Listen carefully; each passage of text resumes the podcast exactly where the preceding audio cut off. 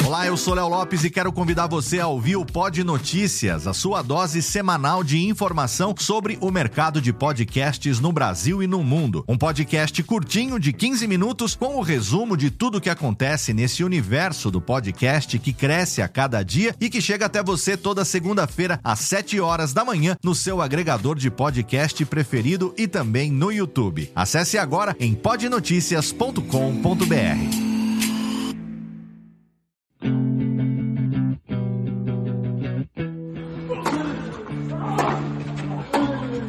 Começa agora o Backhand na Paralela, o podcast sobre tênis que vai além das quadras. Apresentação de Jeff Paiva e comentários de Ariane Ferreira. Ready?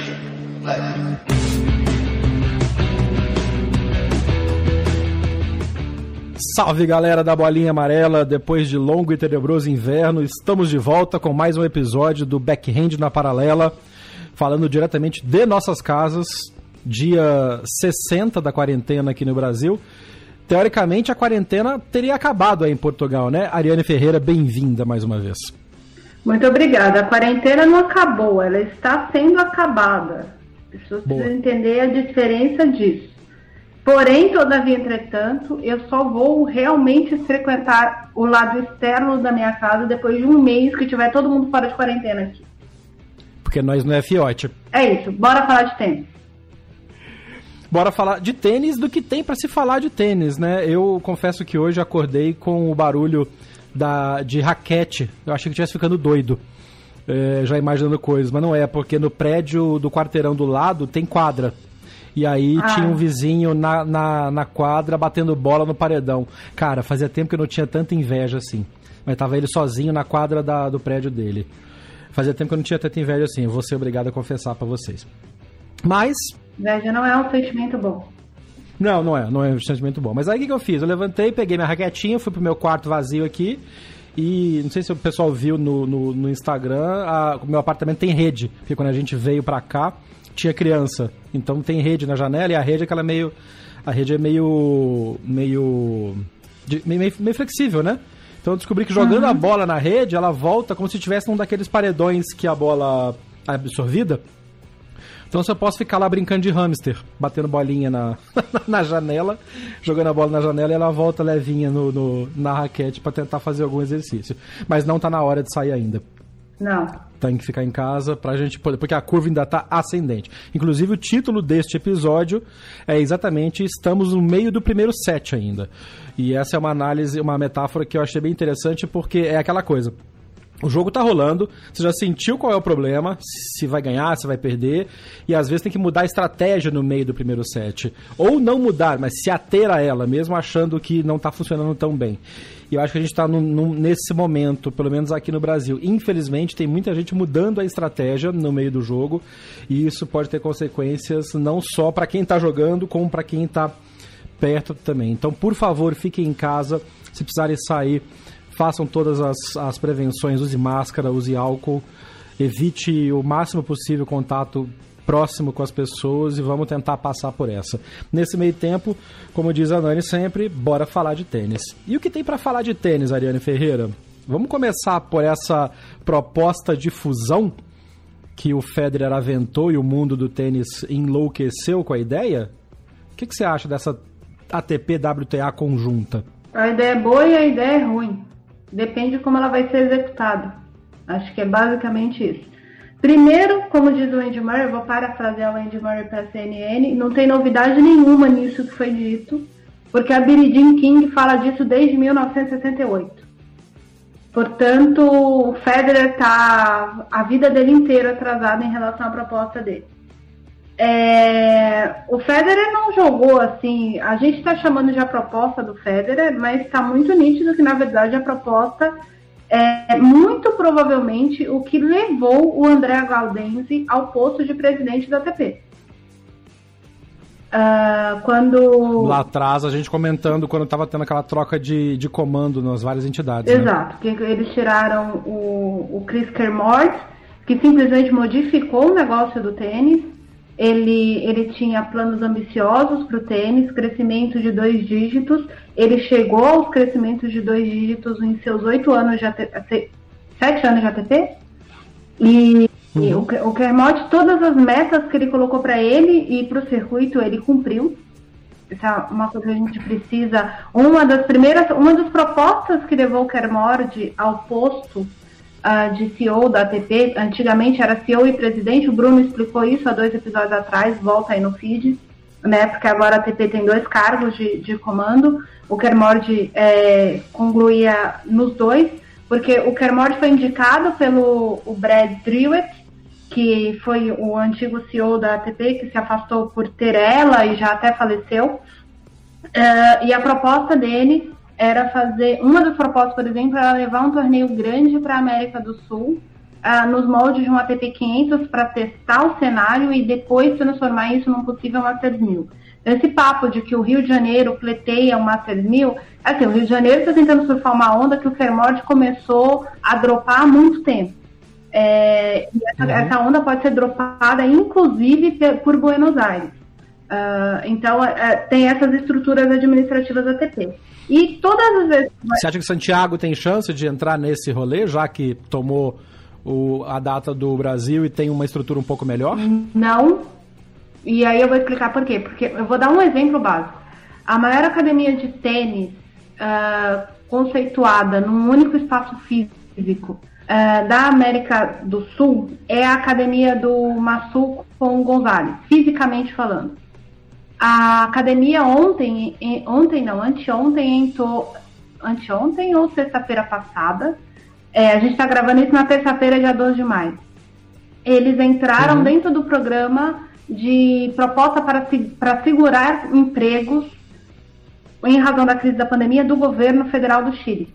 Então significa. Uma espécie que... de concordata.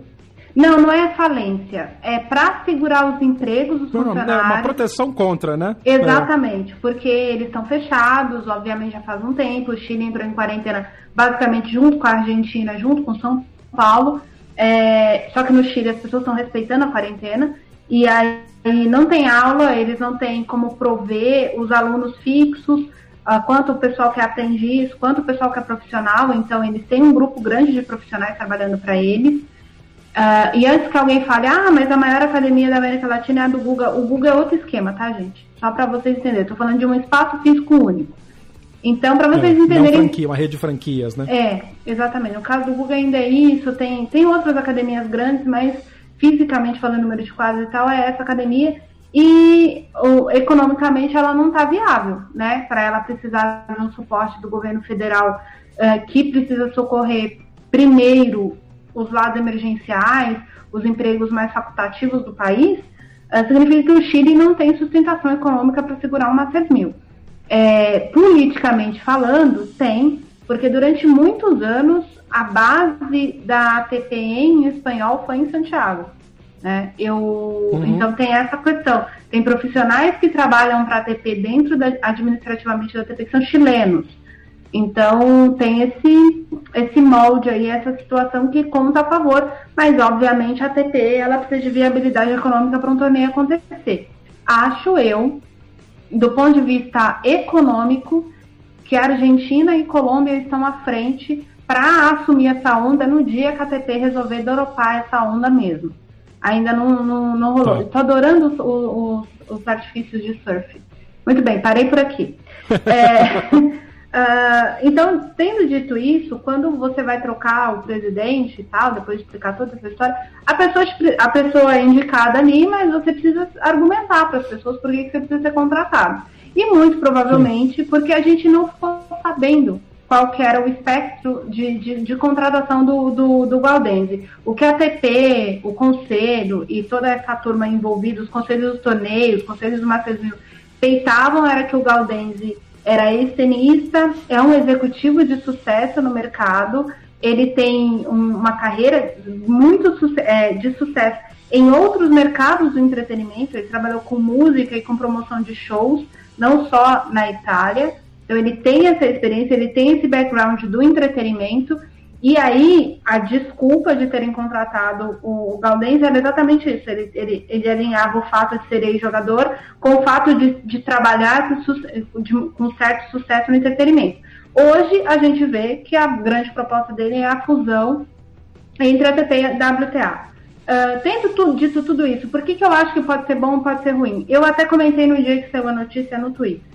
É, a gente precisa pensar nos problemas econômicos da WTA. A WTA fecha uhum. no vermelho, Ariane? Não, não fecha. A WTA está devendo alguém? Não, não dá. Não está devendo. A WTA, inclusive, tem mais torneios nos mercados econômicos emergentes, no sentido de punjância para esse tipo de torneio, que uhum. é a uhum. China e o Oriente Médio, muito mais do que a própria ATP. Eram, né, os mercados mais pujantes. Tem que ver como, como eles vão voltar agora. Mas, ah, mas, eu lembro que a gente falou várias vezes em outros episódios que a gira asiática da WTA é muito mais forte do que a da ATP. Eu lembro você comentando isso. Isso, são 14 torneios apenas no segundo semestre em território chinês. Então, assim, a segunda economia mais forte do, do planeta. É, então, muito provavelmente, é, e, e, mesmo com tudo isso, a gente está vendo os torneios WTA International, que são os equivalentes ao ATP 250, com a mesma premiação, salvo a minha memória, desde 2012. A premiação geral uhum. desses torneios é de 200 mil dólares. Alguns torneios pagam 250 mil dólares. É, se você entra num ATP, um dos ATPs, por exemplo, ano passado, que menos pagou para os jogadores foi São Paulo. São Paulo pagava de premiação total 270 mil, salvo engano. O que o, o, que o, o, o Guido Pella ganhou como campeão do Brasil Open, uma menina precisava ganhar dois WTAs International para faturar. Uhum. Então, assim, é, é, um buraco que a ATP vai ter que encarar. É assim, são 12% de inflação, mais a questão de, de monetária. Ah. Né? O... Você acha. Teve muitos comentários na, na entrevista que a gente está se referindo, foi a entrevista que a Billie Jean King e o Andy Murray deram para Cristiane Amanpour na CNN. Foi genial. Eu peguei, deu uma baita sorte. Eu tava assistindo CNN e eu peguei ao vivo na hora que tava rolando. Uhum. E aí o, o, o, o, a twittosfera tenística bombando na hora que isso começou a rolar. Uma das coisas que a Billie Jean principalmente falou, e a, a Mampur perguntou muito diretamente, é: isto é uma fusão ou isto é uma aquisição? E esse é um ponto importante a se falar também, porque, queira ou não, em termos de direitos de transmissão, de, de, de definição de, de, de tecnologia de transmissão, tem muita coisa em que a ATP é uh, mais eficaz do que a WTA. Por outro lado, tem essa coisa que você falou do calendário, tem a questão da, da, da, da discordância de, de, valores a ser corrigida. É, é fusão ou é aquisição, se rolar? Eu acho que não vai ser aquisição. Porque do jeito que a WTA nasceu, enquanto a Billie Jean King for, for viva, a WTA não se curva diante da. É. Isso é uma razão, assim, muito básica. Quem ouviu o episódio que a gente contou sobre a, a fundação da WTA, no episódio uhum. especial do podcast é delas, vai entender exatamente o que eu tô falando. Não existe a possibilidade da WTA ser a, a comprada pela WTA, pela ATP. Não existe. Essa possibilidade ela não existe. Outra, o CEO da WTA não parece ser simpático a essa ideia. Apesar uhum. de que as negociações estão acontecendo, isso é meio nítido, e ele também já está perto de mandato, né? O mandato dele já está para acabar, o contrato dele já está para acabar, é. acho eu, que acaba ano que vem, não tenho certeza. Então, e essas coisas assim são negociadas durante bastante tempo. É, uma coisa que é interessante a gente levar em consideração foram duas entrevistas do Galdense. O Galdense deu uma entrevista.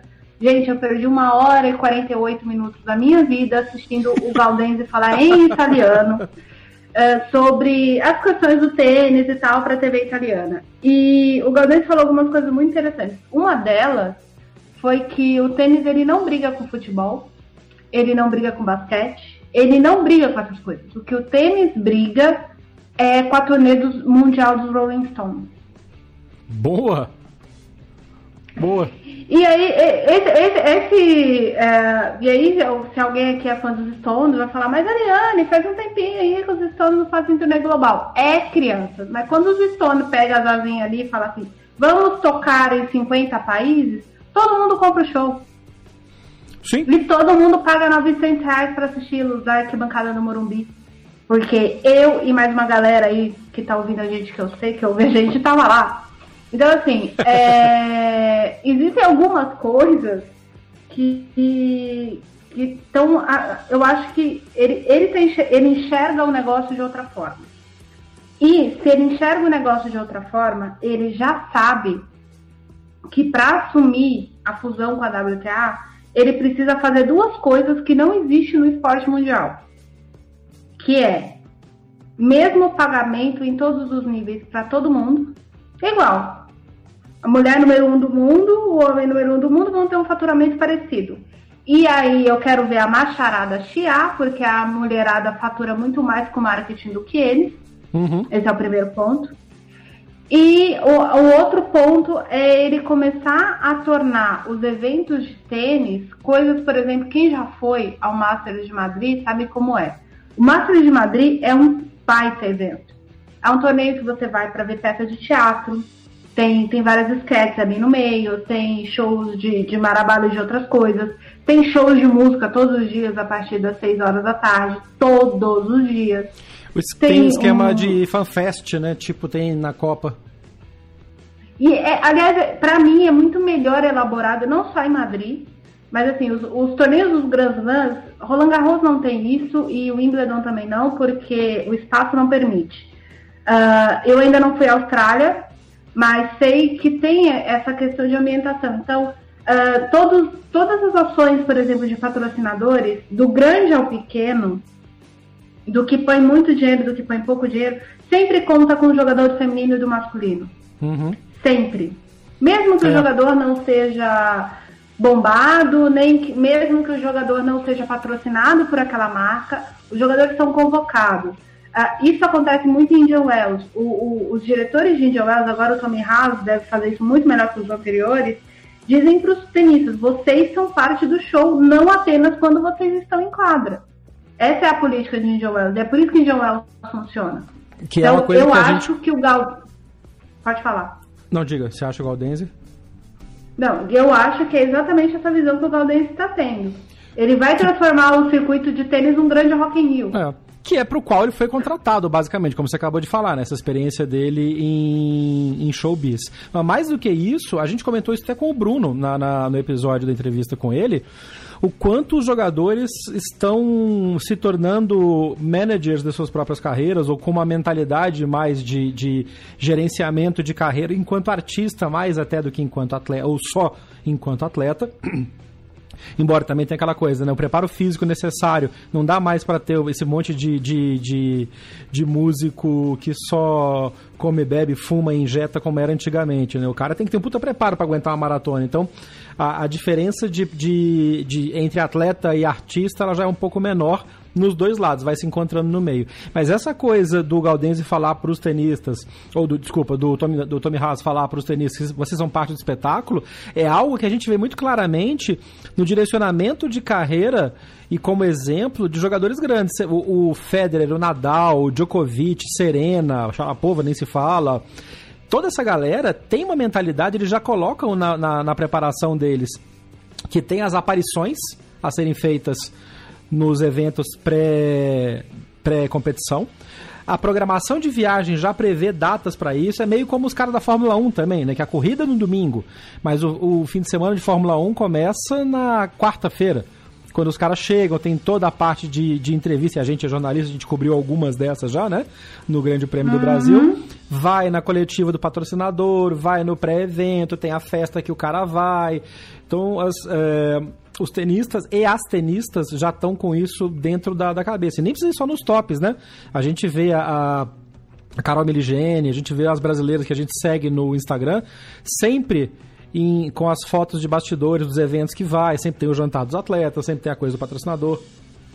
Nesse ponto eu, eu, concordo muito com você. Eu acho que as mulheres, ao entrarem numa coisa unificada com a ATP, têm a chance de passar muitos dos homens no quesito de faturamento, porque elas atraem mais patrocinadores, têm uma pegada mais. estão mais dispostas a fazer muitos dos eventos. E, de novo, por estar nos bastidores, a gente já viu muita gente que é mais morrido não é chegado em cumprir essas. Essas são obrigações, né? não tem muito o que falar. É, são obrigações da carreira. É o que é o que envolve ser uma marca. E eu vejo É, a, eu- a WTA incorporando isso um pouco melhor do que a ATP. Eu acho, na verdade, se a gente voltar bastante na história, se a gente voltar na história, por exemplo, nos anos 90, ah, entre 92 e 97, a gente teve duas jogadoras batendo muito de frente. De, de 89 até 97, mais ou menos, batendo de frente com a top, que era a Steph Graf. E que era uma Arancha Santos Vicar, que tomou um monte de piaba dela, e a, a Mônica Seles, que deu algumas piabas nela. Ah, a gente olhava pra, tanto para Mônica quanto para Arancha, a- quanto para a própria Steph Graf, Steph menos, acho que por uma questão de personalidade, elas eram mulheres muito mais preparadas que o Pete Sampras e o André Agassi. Preparadas no sentido. Elas eram melhor preparadas para de lidar com a imprensa, de Uhum. lidar com as marcas, de lidar com as adversidades, de lidar com pergunta difícil. Quantas vezes o Sampras respondeu uma coisa que não tinha nada a ver com o que foi perguntado? É, o media training não era bom. E não na era época. proposital. o media training não era bom na época, né? Não! Sim, mas mesmo assim a questão do, do media training, aí a gente tá falando, o media training, o media training, para quem não sabe o que é, é um treinamento para você lidar com a imprensa, lidar com a mídia, assim por diante. É, o mesmo media training ruim que tinha pro Sampras, tinha pra Graf, cara. E o marketing em cima do Sampras, a questão do circuito masculino era sempre muito maior. Porque o, o Sampras vinha da, da pós-geração Jimmy Connors, McEnroe, business americano e essa merda toda. A Graf surgiu na Alemanha. O que a Alemanha tinha de destaque era o Becker no meio da carreira dele. A Graf foi paralela ao Becker e muito maior que o Becker. Em todos os sentidos, não só de resultados.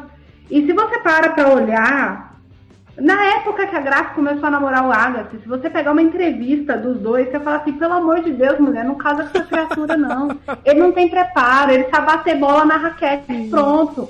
Assim, porque ela era muito mais preparada, muito mais articulada, ela sabia onde ela estava, ela sabia a localização dela, geográfica, sabe?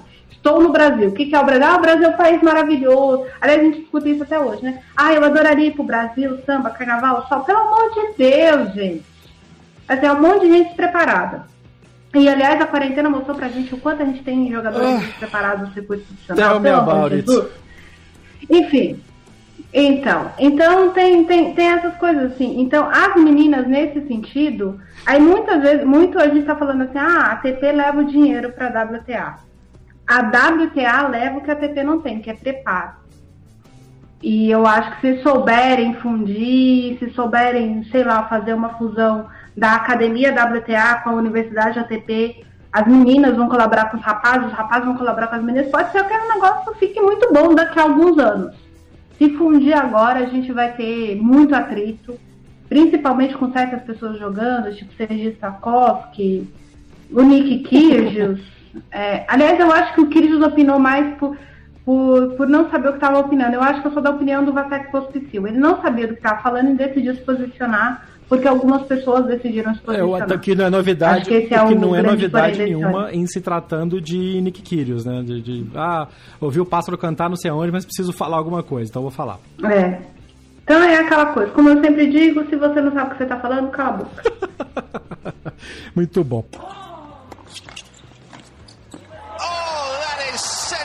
Já que você falou, você chamou esse assunto do pessoal falando, e as lives, hein? A gente comentou no início, no, no, no último episódio que a gente gravou, que já faz um tempo, ahn, sobre essa coisa, ah, tá todo mundo disponível, a gente até conversou com o Bruno Soares com relação a isso, e todo mundo saiu fazendo live. E, e temos alguns vencedores no, no Grand Slam das lives, né? A gente, Pelo o- amor de Deus. a gente já tinha falado naquele episódio, o Benoit Per virou, virou especialista, assim como o, o Vavrinka. Mas eu gostei muito do posicionamento. Eu gostei na hora que o Big Tree começou a se falar. E teve Fedal da live. eh, que foi, e aí uma coisa que eu achei legal, porque mostra um pouco daquilo que você estava comentando de nessa hora a gente vê o cara, a gente, o cara ou a mulher, enfim, as pessoas teve a, a, a dando o telefone pra galera mandar mensagem, e ela respondendo as mensagens. Teve algumas coisas bem interessantes. Mas eu gostei da maneira como a gente viu alguns jogadores por trás da por trás da raquete, para usar uma figura bem pouco usada. Olha, Eu... O que, que você acha? Você acha que a, a galera tava, tava, tava fazendo, jogando pra plateia ou tem um pouco da. É, é exatamente aquilo mesmo. Obviamente que o Nadal e o Federer pensaram muito antes de falar, assim como o Djokovic fez várias lives, inclusive com a fundação dele. Ai, as lives do Djokovic a gente fala daqui a pouco. É, algumas lives foram interessantes. O próprio Djokovic com o Andy Murray foi interessante. É, foi um, um, um, um, resumo. O Djokovic puxou essa onda e o Murray terminou. Os dois se conhecem desde que tinham 11 anos de idade e nunca tinham sentado para conversar puramente sobre tênis. Que é exatamente o motivo, a razão Olha pela isso. qual eles se conhecem, a razão pela qual, pela qual eles dedicam a vida deles. E foi um papo muito interessante. É, eu até brinquei, né? Porque o, até o Djokovic concorda comigo que Andy Murray é o maior desenvolvedor de atividades do circuito mundial.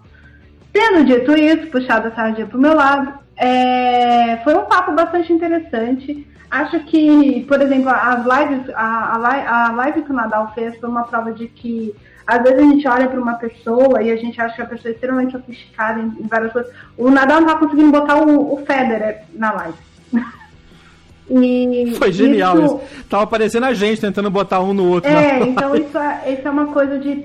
Também para mostrar que nem tudo que esses, como esses caras se portam é preparo, né? As pessoas falam muito que o Nadal e o Federer são robotizados e tal. É, o Nadal participou de algumas, algumas lives, aí, no, aí já não é live uh, de, de, Instagram, ele fez algumas lives com rádio, ele entrou em cadeia com a cadenaceira e a, Onda Cero, que são duas rádios, as duas maiores cadeias de rádio da Espanha, por conta lá da, da campanha dele para arrecadar fundos para a Cruz Vermelha. E uhum. teve um momento que o, o Nadal tem muito isso. Se, o, se o jornalista consegue explorar ele um pouquinho, ele acaba entregando a paçoca emocionalmente falando. e ele contou que ele ficou. Ele teve umas semanas assim muito difíceis emocionalmente para ele.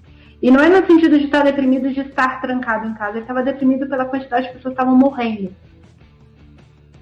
E aí é o momento em que algumas lives foram importantes para equiparar a, o humano é. do, do super-herói. Né? A gente brinca muito que essas uhum. pessoas não são humanas. O Nadal é muito humano. Uh, a gente notou, até mesmo com as grafas, a, as lives do Per, por exemplo, mostraram uh, várias facetas da personalidade dele que as pessoas gostam muito de criticar, porque o, o Per é talentoso, mas é preguiçoso. O Per é isso, mas não sei o quê. E acho que quem acompanhou. E o problema das lives do Per é que o Per fez todas as lives em francês. Uh, eu não lembro de ter visto nenhuma delas em inglês. Eu adorei. É... Ele e o Vavrinka falando em francês foi sensacional. Bom pra treinar é... sotaques diferentes. É, é, é, é, bem diferente a, a, forma como eles abordam a língua e tudo mais. É, o suíço uh, o francês é completamente diferente do francês, ainda mais o Per, que na hora que tá fazendo a, a live, o Per caía pro sotaque da região dele. Então, quer dizer, é quase como se o cara estivesse falando um cearense com um gaúcho. É a mesma é língua em termos. Exato. O, mesma coisa pro Fanini. O Fanini fez algumas lives, incluindo com, com atletas de outros esportes do, da Itália, ele fez com o Tagliarol, por exemplo, que é campeão olímpico de esgrima, e são dois atletas que eu gosto muito, foi, foi bastante interessante ver aquela coisa da família, deles falando e tal. Então, quem teve a oportunidade de acompanhar também acompanhou essas coisas. O Felipe Mendes, repórter do Estadão, deixa eu só ver a ordem dos sobrenomes do Felipe, que eu sempre falo merda quando eu falo o nome do Felipe aqui. É Felipe Rosa Mendes, eu ia falar Mendes Rosa, tá vendo? Felipe Rosa Mendes ele é o, a pessoa que cobre Fórmula 1 e tênis uh, no Estadão. E o Felipe tweetou uma coisa muito interessante hoje de manhã, que é o seguinte, ó, muito, muito tenista sai menor dessa quarentena. Muitas palavras, algumas assustadoras, poucas ações. Na outra ponta, Federer e Nadal seguem grandes, mesmo sem jogar uma partida sequer. A dupla fez um partidaço em suas iniciativas de ajudar o próximo, simples assim. É, daqui a pouco a gente pode é falar isso. das questões de, de, iniciativas, mas eu acho que o tweet do Felipe resume exatamente o que foi a quarentena. Eu acho que alguns atletas é, saem melhor disso. Uh, o Titipas, por exemplo, também trouxe muito esse lado humano dele e ele me parece uh, mais do que nunca um rapaz que chegou no sucesso que ele não estava esperando. Então, por mais apoio familiar que ele tenha, e o, a gente precisa falar que o Titipa está vivendo a quarentena dele longe da família, é, mesmo estando na Grécia. Acho que ele já conseguiu ir para casa essa semana. ele ele é um moleque, às vezes, sabe? Ele é um menino, ele foi brincar e, e é nítido que não foi maldade. Ele, é, para quem não viu, ele postou uma foto liguem para mim com o número de telefone do Nick Kyrgios no dia do aniversário do Kyrgios. Imitando um meme famoso da internet, que é o cara cabeludo com uma placa naquela mesma posição. Então já é um meme que a galera tinha, tinha referência. Mas Exato. aquela coisa, ele não aí... se tocou do, do, do alcance que ele tinha, né? Exato. E aí depois, quando as pessoas descobriram que era o telefone do Kyrgios, que aí eu acho que foi o maior vacilo de comunicação que a ATP cometeu nos últimos anos, foi divulgar fotos do Titipas com o número de telefone do Kyrgios, dizendo que era o número de telefone do Kyrgios. É, no, no, meu mundinho, quando eu trabalhava em agência, isso dava demissão. Não sei o que vai acontecer lá, porque eu não sei quem foi que fez. É, as pessoas, muita gente detesta o Kyrgios. E as pessoas fizeram da quarentena do cara, no dia do aniversário do cara, um inferno. Alguns tentando enviar amor para ele, né? Pra dizer, cara, olha, a gente te entende. E outros pra zoar o cara aí. A grande é, maioria, é... provavelmente, mandando hate. Exato, porque como se as pessoas já não têm muito o que fazer, né? aparentemente, porque elas ficam odiando as pessoas de graça na internet na vida normal. Imagina Ainda mais na quarentena. Exato. Então, eu acho que algumas. A, a questão da quarentena também foi importante para esses meninos e esses homens e essas mulheres. Eu acho que as meninas lidaram com a questão de, de lives muito melhor. Uhum. não queria falar isso, não, mas. Eu adorei a Sharapova mandando o telefone dela, nesse caso de propósito, pra galera mandar e ela interagindo, respondendo. Teve jornalista aqui no Brasil que teve quase um orgasmo triplo. Quem mais das meninas Olha, eu vi uma live da Serena muito legal, que a Serena. Mas aí a Serena chamou as amigas dela e a, a turma de Hollywood, entendeu? Uh, aí fica fácil, vi, né? É, eu não foi bem uma live, mas foi uma participação ao vivo da Bianca Andreesco no Tennis Channel. É, a Bianca contou um negócio muito engraçado. A gente vai falar já já das crendices do Djokovic. A Bianca também lida com essa questão de não totalmente mindfulness, uh, mindfulness, nem sei falar isso. Uh, mas ela, ela falou que desde os 14 para os 15 anos, ela sempre, todos os dias da vida dela, em um período, ela se imaginava erguendo o troféu de, do US Open e qual era a sensação que ela ia ter. Eu lembro disso na época do. na época que ela ganhou o torneio, né? Rolou esse papo. Sim, ela, ela falou que ela se imaginava. É, só que aí ela, ela, deu, ela deu detalhes, que é aquela coisa que muita gente fala que é a questão da lei da atração. E aí ela tava uhum. falando, e aí foi perguntado para ela, acho que foi a Chris Evers que perguntou para ela, já nem lembro quem tava entrevistando ela mais. É, então, o que, que você está visualizando agora para você? E aí ela falou: eu estou visualizando o fim da pandemia e o meu joelho bom. Para quem não ah, lembra, ah, a Bianca não jogou no ano porque a Bianca tá com problema no joelho ainda, não tinha jogado nenhuma vez na temporada, tava programada de jogar recorrente, Miami. né? É, é então ela, ela meio que ensinou, ela disse para as pessoas que você não pode ficar fixado em como conquistar as coisas em si, em o que você quer conquistar, e aí, se você acredita ou não nisso, é, eu não estou mandando você fazer isso, eu só estou dizendo que ela, ela compartilhou isso. Para algumas pessoas é crendice, para algumas outras pessoas é papo furado, para ela funcionou, né? Então, tem, tem gente que bate o joelho em terra e reza a novena. Uh, então, a gente precisa respeitar a, as crenças das pessoas até certo ponto. Aí, voltando, a Bianca fez uma live legal. A, a Kiki Bertens só que depois a Bethany começou a falar em holandês. E aí eu não tenho essa, essa proficiência. A Svitolina fazendo várias em russo. Ah, russo mas, a Svit, é... mas a Svit, é, é, é, ucraniano. É ucraniano. A, a, é. a Svitolina não, não fala russo, acho eu. É. Acho que ela não, foi uma delas, ou ela, ou ela ou a Yastrenska não fala russo. Uma das duas eu sei que não fala russo, a outra fala. Mas enfim, voltando. Daiane Yastrenska abriu uma fundação para alimentar as pessoas em situação de rua na cidade dela. Ela é da mesma que cidade legal. da, da Esvitolina. E aí ela fez uma live contando como é que tinha sido a experiência de entregar. E aí algumas pessoas perguntaram para ela, ah, mas por que você não faz uma live entregando e tal? Ela pegou e ela fez, acho que um dos melhores comentários de todas as, as lives possíveis. Gente, eu não vou expor pessoas que já estão em situação difícil. Olha isso. Sensacional, porque aqui no mundo inteiro tá cheio de gente com o complexo de Salvador Branco, né? The White Savior, Exato. aquele que vai lá e olha aqui, tira uma foto minha. Como até no BBB acabou agora e muita gente é, cornetando por causa disso, porque tinha, não lembro qual participante que era que falou que ah, eu vou doar o dinheiro do meu prêmio para as criancinhas na África, e aí tinha um monte de foto dela na, na como missionária na África. E é aquele negócio, né? É aquele monte, aquele mar de criancinhas negras sofridas e a, a, bonita tirando foto com a luz perfeita no meio. Genial esse comentário da, da Yastrenska. E, e aí, e aí tem, tem, obviamente, tem um lado das moedas. Esses dias para trás eu vi um, uma. Um, só para fazer um paralelo, eu vi um, uma reportagem a respeito de uma, de uma organizada de São Paulo. Saiu no interior de São Paulo para doar hot dog, que foi o que eles conseguiram fazer, né? Juntou dinheiro lá e fizeram hot dogs para poder alimentar mais pessoas. E aí tinha uma das primeiras pessoas que parou na rua com eles era um corintiano, um, um senhor com a camisa do Corinthians. Aí eles brincaram com o senhor e tiraram uma foto, porque estava todo mundo com o uniforme da organizada de São Paulo, deram um lanche pro senhor e foram. É, não, foi a Dragões. Hum. E, e aí a, a, a Jaú, salvo engano.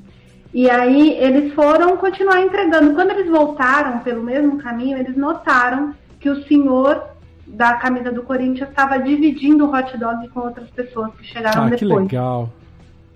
Aí eles ainda tinham um hot dog, então eles resolveram, né? É, ainda tinha, eles pararam lá para alimentar de novo aquele lugar. E através dessa foto da Dragões da Real, um rapaz viu a foto, ex-filiado da Dragões, e falou: Cara, esse cara é o marido, é o pai da minha esposa. Olha. Que estava sumido há 12 anos.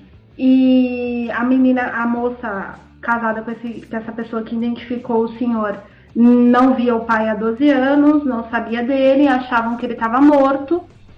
Gente, e no fim das contas, uniram essa família através de uma brincadeira, porque o cara dava a camisa do Corinthians. Ah, então vamos fazer foto. E outra, no caso da Dragões, como eles estavam usando dinheiro dos associados, as fotos é uma questão também de prestação de contas.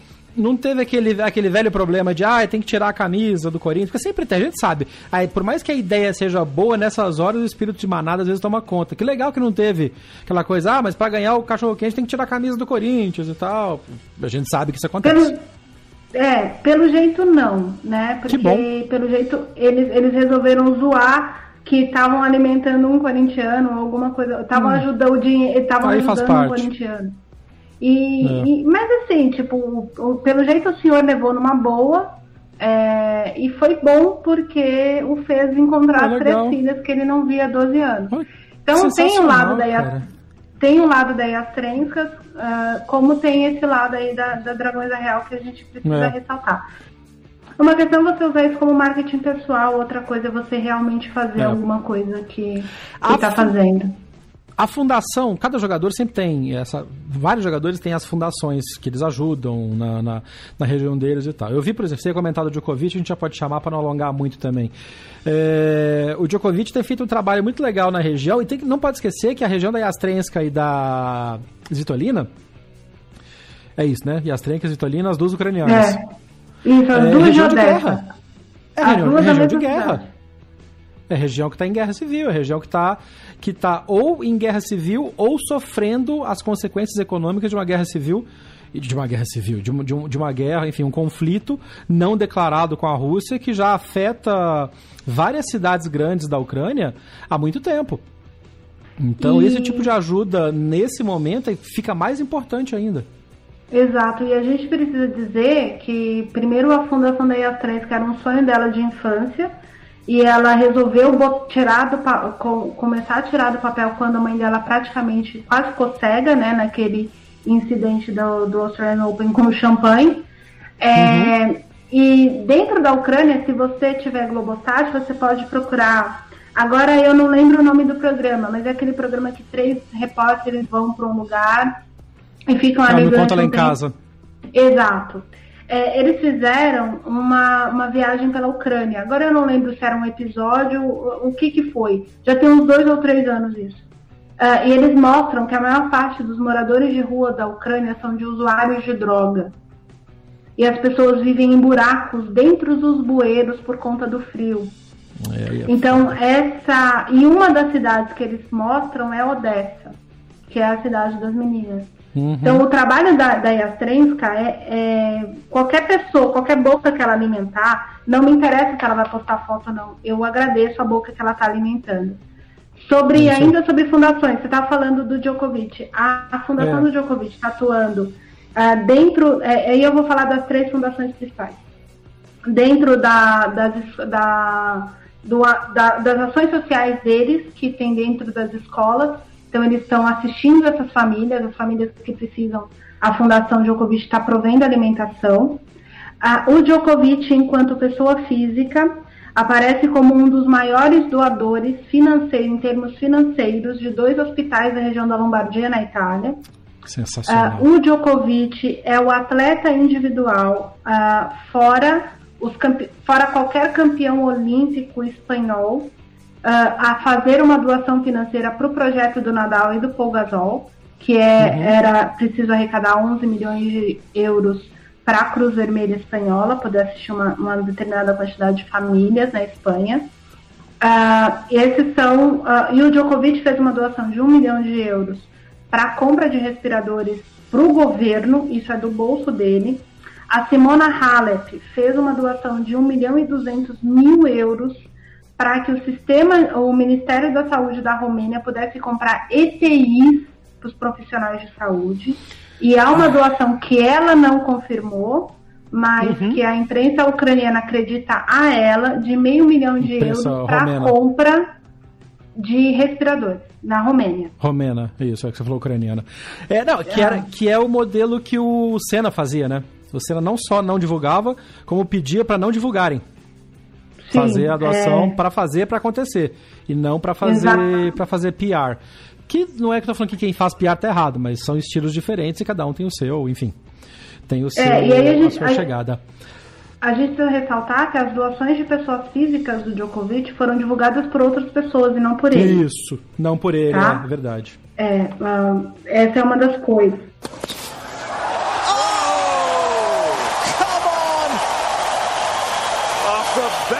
Eu falei que ia falar das três fundações e não comentei. A Fundação ah, tá. Nadal preparou um, equipamento, um, um material didático para as crianças que não têm acesso à internet, uh, que são assistidas pela fundação. E aí eles identificaram que, para quem não sabe, existem pobres na Europa, principalmente na Espanha, Portugal e na Itália. E há um bairro em Valência em que a maioria das casas não tem sequer acesso à internet, quanto mais um computador. Então, a fundação fez o cadastro de todas as crianças, os professores da Fundação Nadal fizeram todo o material didático para que essas crianças não percam o conteúdo da aula. Então, foi entregue, além de, obviamente, material lúdico, lápis de cor e essas coisas, muito material didático para essas crianças estudarem, afinal de contas, não tem mais aula esse ano, mas as é. crianças vão ter que fazer é, provas. Então, a, a proposta da Fundação Nadal, que tem uma unidade nesse bairro, na cidade de Valência, é, é, quando começar agendamento de provas, as crianças vão paulatinamente, uma a uma, a, a, grupos em grupos, né, para poder uhum. usar os computadores da, da, fundação, sendo ou não assistidas pela fundação, as crianças desse bairro para poderem prestar as provas, é, para poder passar de ano, né, que isso também é Sim. necessário. Uh, a Fundação Federer proveu um milhão, uh, um milhão e meio de dólares uh, ah, para sustentar 64 mil famílias durante todo o período da quarentena, nos seis países em que eles atuam, no sul da África, é a uhum. Namíbia, o Zimbábue, Botsuana, África do Sul. Eu sabia que eu ia esquecer alguma coisa. Malawi e eu falei Malawi, Zimbábue, Zâmbia. São os seis países em que Eita, a Fundação me senti Federal agora na me senti agora quando eu era moleque, que eu e meu irmão ficávamos abrindo o almanac abril e a, a, disputa um do outro era, era falar nome do país, capital, sistema de governo, presidente ou cada continente. Muito bem, Ariane Ferreira. Então, aí tem isso. É, e aí. Fora pra, que também pra... na Suíça teve gente com dificuldade, né? A Fundação Federer, os, aí também o Vavrinka ajudaram gente na Suíça, porque também tem pobre na Suíça. Sim, tem pobre em, conta, em tudo em qualquer lugar. É, alguns são menos ou mais pobres, mas continuam sendo pobres. Pessoas E muita gente perdeu o emprego, gente. A gente tem que, que levar isso em consideração. Uh, então, 13 milhões só nos Estados Unidos. Então, é, tem essa, essa a Fundação ah, o Vavrinca fez duas doações, agora eu não lembro exatamente para quais. É, essas da, do, do Big Tree eu lembro porque eu fiz uma reportagem sobre isso. E, inclusive, fiz uma reportagem para entender o número de respiradores que esses países africanos tinham ou não, a questão de números contaminados e tudo mais. Por um acaso, os, é, parte dos países assistidos pela Fundação Federer é que lideram a lista de, de de contágio. A África do Sul, disparado, é o país com o maior número de contaminados. E uh, existem, por exemplo, o Zimbábue tem um, um, um número, um, uma população inferior, bem inferior à da Nigéria, mas proporcionalmente falando, e é bem mais pobre que a Nigéria, tem o mesmo número de contaminados, pro, eh, na questão proporcional, por exemplo. Então, a, a assistência da Fundação Federer para essas famílias é muito importante, até é. porque a gente está notando, pelos relatórios muito escassos da OMS, que é a Organização Mundial da Saúde, que a Cruz Vermelha não está conseguindo atuar em todos os lugares. Então, se você também está aí e puder doar, gente, tem muita gente pobre no Brasil em dificuldade também. Então, procura e muito projeto legal. É. é. Vamos, fala esse negócio do, do Djokovic agora, só pra gente passar pra próxima para a próxima pauta aqui que eu quero falar, que é uma coisa aqui no Brasil muito legal também. Mas que história é essa do Djokovic falando para beber água, água, água de poça? Lá em Minas fala que é água de poça. A água de poça ainda é limpa, perto do que o Djokovic falou. Então, assim, para quem tá, tá viajando, o Djokovic é um guru novo, que é um irmão ah, persa dele.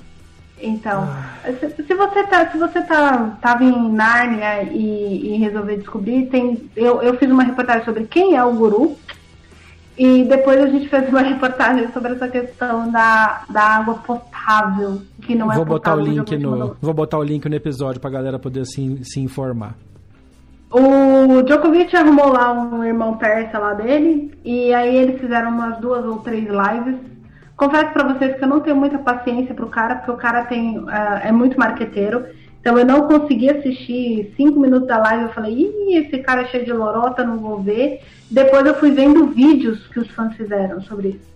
Uh, na live, o Djokovic e ele ficam falando de crenças, de emoção, de como você precisa estar em harmonia com o pai sol e essas maluquice toda fazendo a Bianca Andresco parecer a pessoa mais racional do mundo, praticando lei da atração.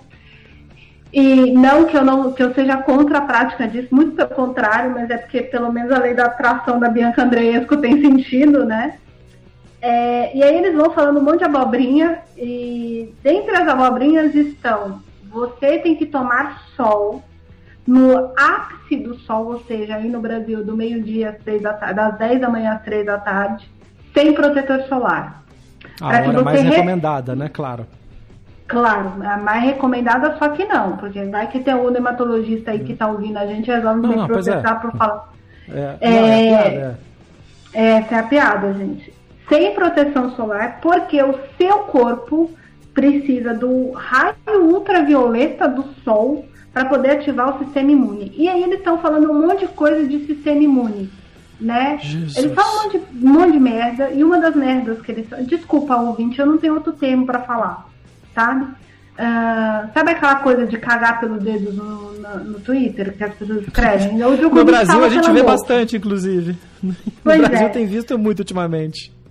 E aí, enfim, uh, eu cheguei à conclusão que essa merda aí de mindfulness é, é o novo é o neopentecostalismo do mundo uh, dito evoluído, primeiro mundo, né? Já que a galera não tem os livros de Paulo para convencer ninguém, porque elas estão com preguiça de ler Paulo, elas vão lá e criam um monte de coisa na cabeça, saem falando abobrinha e vendendo coisas. O cara vende um troço chamado óleo, óleo gold, golden oil, né? Óleo dourado. Uh, ou óleo de ouro, sei lá, que você dê o nome que você quiser em português para isso que ele não diz do que é feito, que custa 58 dólares, mas que vai te ajudar a ativar as células cerebrais para que você fique não, não só mais inteligente, mas que o seu sistema autoimune melhore. Uh, e segundo o Djokovic... Esse, esse era o cara que vendia óleo de cobra lá na Praça 7 de BH. Muito provavelmente é irmão dele, né? Batia uh... no saco, assim, com, com, com o negócio e tinha uma pitinha na boca. O, o, pior é o seguinte, é, esse rapaz, ele se, ele, ele se autodenomina alquimista, ah, tem um Ai, monte de alquimista rolando nas tumbas, e ele e o Djokovic, o pior de tudo, a irresponsabilidade do Djokovic é tão grande que o Djokovic diz que o que o cara faz é uma medicina alternativa natural que melhora mais do que a química. A grande questão é a seguinte, gente, existem duas, uh, existem algumas linhagens de medicina alternativa.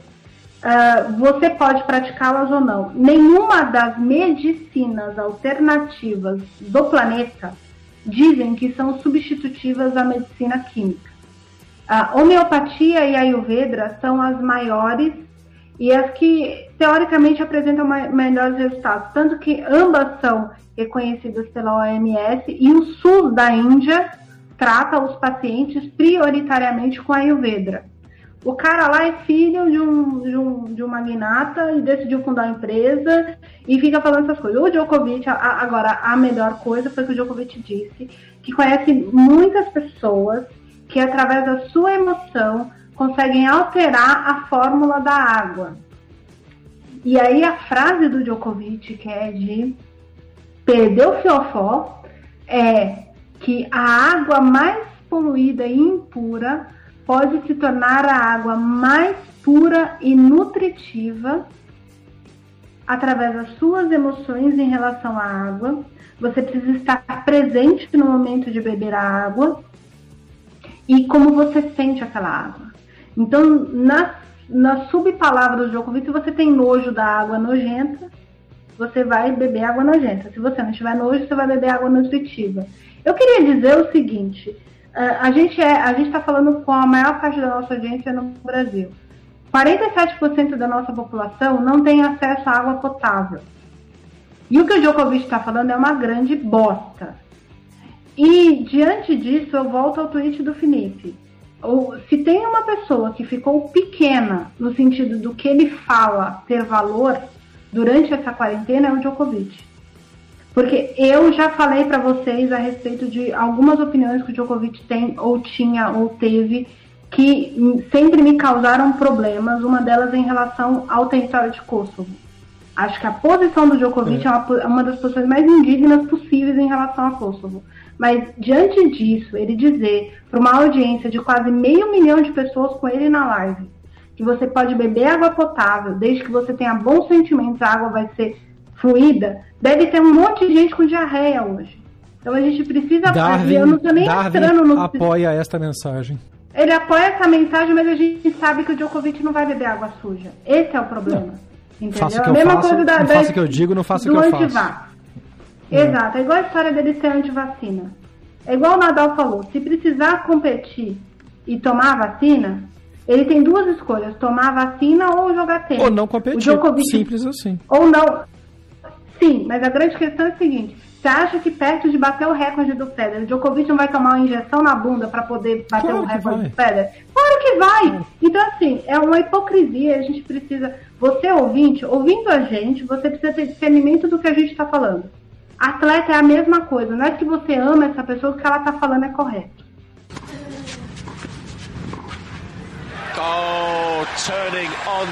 Vamos falar de coisa mais positiva então. Uh, neste período da, da, da, quarentena, do isolamento, em que as quadras estão fechadas e que devem permanecer assim, principalmente no Brasil durante bastante tempo, se você puder evitar, não vá para a quadra. É, tem algumas, algumas, algumas guidelines rolando por aí de que se você for para a quadra, faça isso, faça aquilo. A, a recomendação agora é não ir. Não vá para a quadra. É, mas você não precisa parar de evoluir como, como tenista, assim, ou de gostar. Tem muita live boa acontecendo. A nossa entrevistada de quatro episódios atrás, a Letícia Sobral, está fazendo uma série de lives espetaculares de treinamento em casa, inclusive com variações de ah, para fazer para saque, para topspin, para isso. Dá para aprender muita coisa. E o Fernando Meligeni lançou uma iniciativa muito legal. Não sei se a Nani chegou a ver aí no, no aí em Portugal. É o fino do tênis, que é um curso online, ah, são 133 episódios.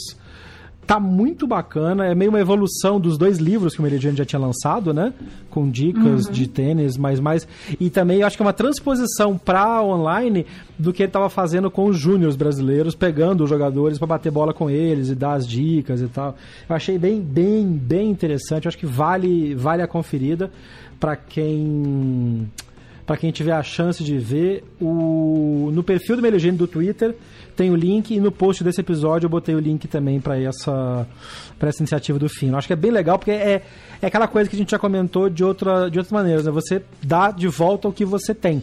E o Merigene, desde a época de, de que ele parou de, começou a comentar na TV, ele sempre falava isso, né? Eu quero dar de volta um pouco do que eu tive, do que eu tive a chance de, de viver.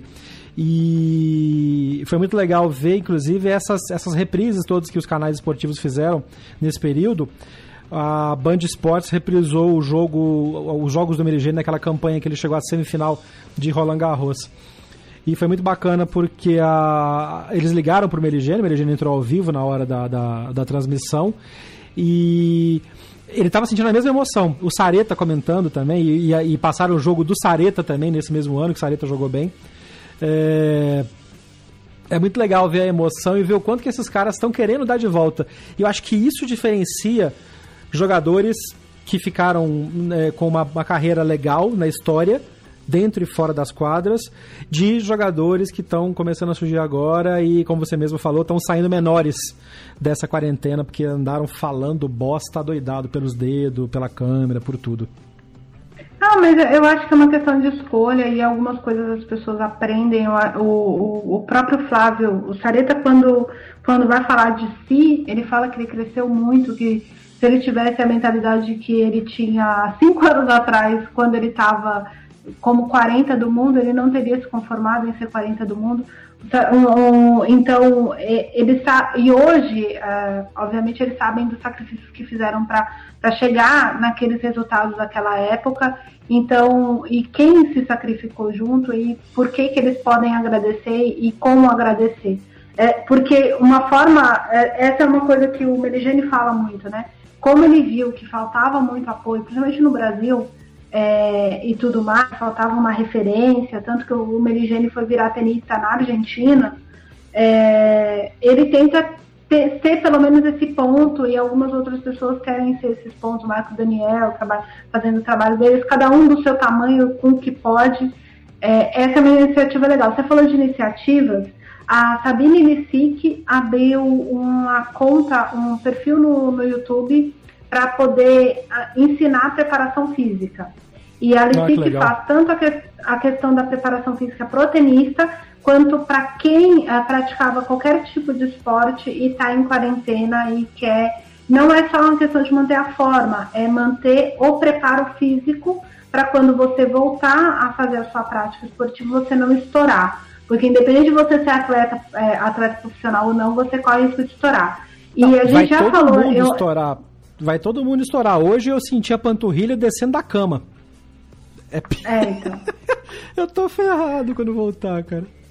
Pois é, e tem, tem essas questões, e assim, para quem, e se você não lidar bem com as explicações da Lesic, uh, que para mim os vídeos dela são muito didáticos, você pode entrar no Instagram da Sabine, acho que no Twitter dela também tem link, uh, tem, tem direitinho lá pro canal do YouTube dela, e o Stefano Titipaz, eu acho que eu já comentei isso no podcast, preparou uma série de exercícios, principalmente uma série de alongamento, que tem como você fazer antes e depois de um exercício físico que você está fazendo em casa, para você não correr o risco de se lesionar, junto com o chefe de preparação física do Comitê Olímpico Grego. Então ele, ele gravou, para quem não sabe, o Titipas gosta muito de, dessa coisa de cinema e tal. Então ele fez a produção e o preparador físico fez todas as etapas. O Titipas disponibilizou uma conta do Dropbox. Você baixa isso no seu computador ou no seu celular, você assiste e faz junto com o preparador físico do Comitê Olímpico. Grego. Então são iniciativas o... boas que têm. É, Aqui no Brasil também tem algumas legais. O, a gente, o próximo episódio vai ter uma conversa com o pessoal do Comitê Paralímpico Brasileiro. O pessoal sabe que a gente é, tem um contato bem legal com eles, apoia bastante o trabalho deles. Falando exatamente sobre isso também, sobre o que pode ser feito em casa para manter a preparação. Acho que um ponto fundamental, e esse papo da, da, da aí, e também vai muito em cima do que a Letícia Sobral está mostrando no, no, no, perfil dela, e o link tanto para a quanto para a Letícia também estão no post desse episódio, e do Tsitsipas, é... a gente está entrando aqui no Brasil no terceiro mês da quarentena, aqui em São Paulo, pelo menos. Terceiro mês da quarentena. Então são, no mínimo, 50, 60 dias e que a gente está com um ritmo completamente diferente do que a gente tinha. Lá atrás, quando começou, eu fiz uma, uma, uma entrevista com o, o Fábio Molo, que é do Functional Tennis, e ele deu uma dica muito legal, eu já falei no podcast aqui, que é naquela época a dica era diminua as porções do que você está comendo porque você está gastando menos energia. Você não está saindo de casa, não está andando, não está se deslocando então onde você trabalha. Você está fazendo home office, se você tiver, mas você não está gastando energia que você gastava. Então você pode comer um pouco menos na porção para evitar o, a so, superalimentação. Isso vale muito pro exercício, porque, como a Ariane falou agora, na hora que voltar, se você achar que você vai fazer igual aquele meme das vaquinhas, que quando abre o, o celeiro no inverno, as vaquinhas saem tudo pulando, né? Sai tudo feliz indo pra grama. Não vai, amigo, porque nós vamos estar tá tudo quebrado. A gente, o corpo tá atrofiando.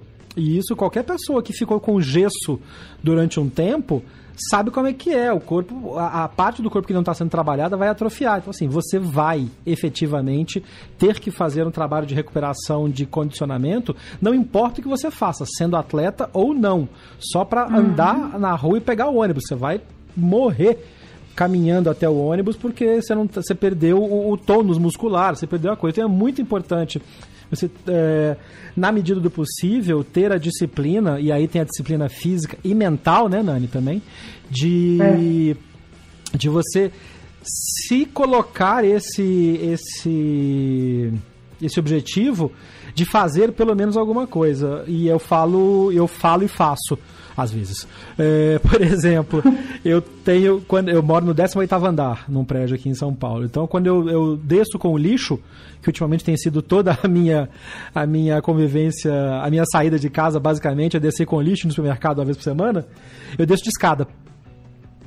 E aí, na verdade, eu estava descendo de escada. E aí me falaram uma coisa muito legal. Foi um, alguém com formação de preparador físico. Não desça de escadas, porque o impacto no joelho é grande. Suba as é. escadas, se você puder fazer porque isso ajuda mais grupos musculares a trabalhar não tem tanto impacto da descida da, descida da escada. Mesma coisa se você puder fazer. Nem precisa morar no 18 andar como eu. Se morar no andar mais baixo já ajuda. Só de se fazer isso já vai estar tá dando um ritmo, um condicionamento um pouco maior para o corpo. E aí, seguindo qualquer uma dessas várias alternativas de exercícios em casa que você puder, que tem acesso, a gente botou o link de alguma delas no post desse episódio. Você vai poder se preparar para quando essa quarentena acabar e ela vai acabar em hora diferente, em momentos diferentes no mundo, de acordo com resultados. A Nani comentou agora que essa semana, a gente está gravando na terça-feira, então ontem, na segunda-feira, dia 11, alguns países da Europa começaram a abertura gradual das restrições de movimentação. Na França também. E a minha mãe que mora lá, no sábado, ela por ela já ser idosa e ter a, o papelzinho lá que permite ir ou voltar para coisas essenciais.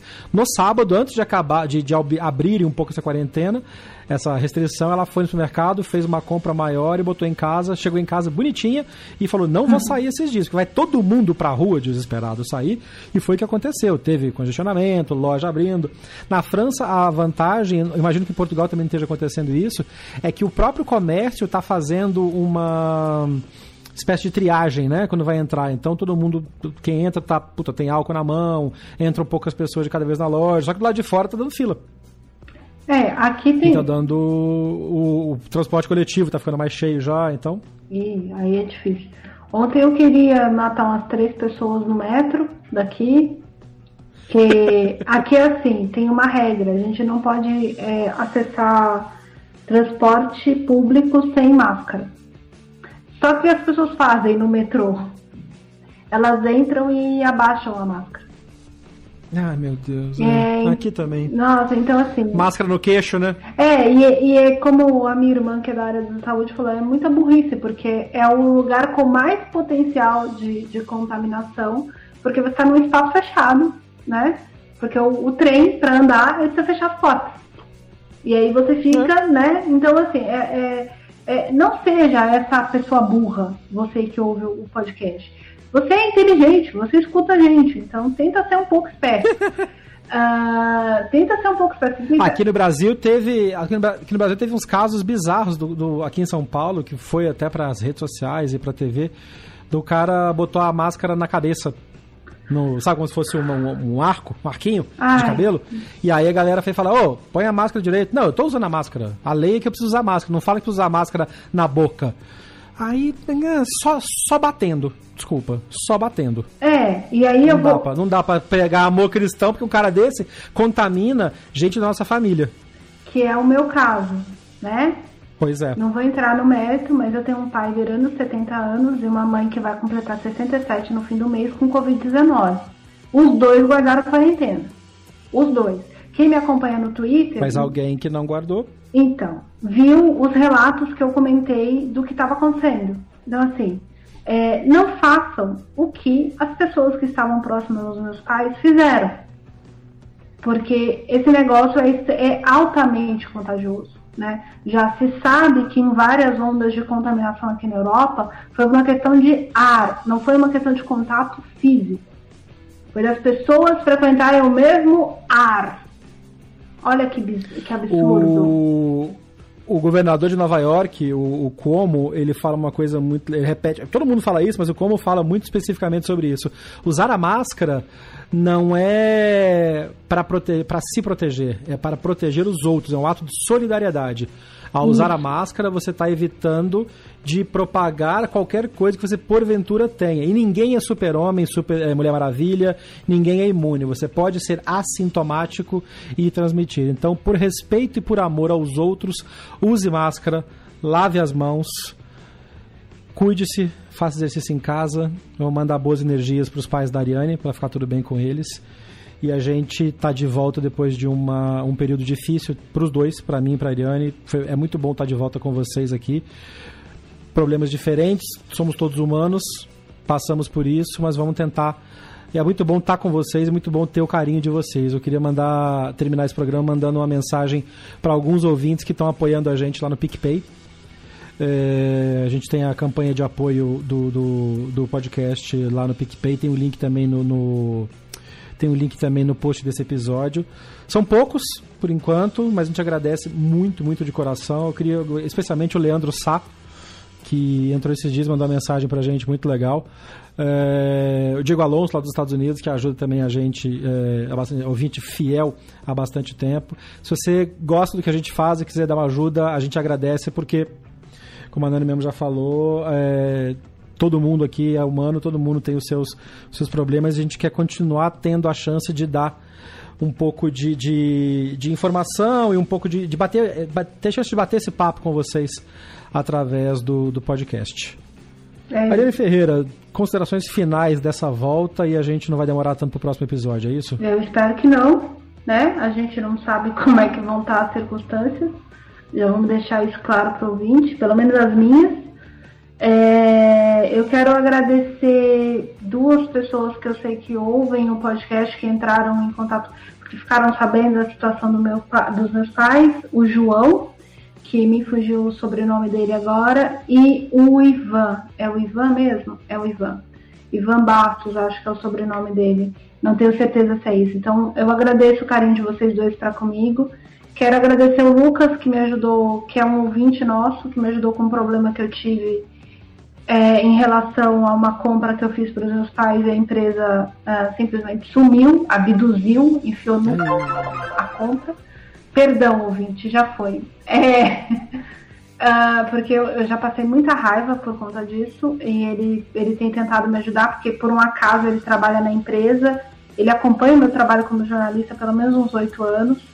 E então eu, eu queria agradecer ele de coração por essa consideração. Ele não está me atravessando em relação a ninguém, é bom deixar isso claro. Primeiro, porque eu não aceitaria que isso acontecesse. Segundo, porque ele não vai fazer isso, não faz parte do trabalho dele. Mas ele está tentando resolver a situação. Então, eu quero agradecer de qualquer jeito. E, gente, assim, é o que o Jeff falou. Eu acho que não tem nada a ver com tênis, mas tem a ver com tênis. Tem a ver com o fato do Gaudense querer transformar o circuito profissional de tênis, seja ele masculino ou feminino, no show dos Stones. Quando você está no show dos Stones ou no show da sua banda favorita, essa sensação que vocês estão tendo com lives de artistas é, de música, né? Uma sensação, por exemplo, que eu tive com a live do, do Alceu Valença, é, você está uhum. ali para compartilhar um momento de amor. E às vezes você abraça um estranho no gol do seu time, um estranho na hora que toca a sua música favorita. Você toma chuva ao som de Better Man do Pearl Jam, chorando num estádio abraçada com uma pessoa que você nunca mais vai ver na sua vida.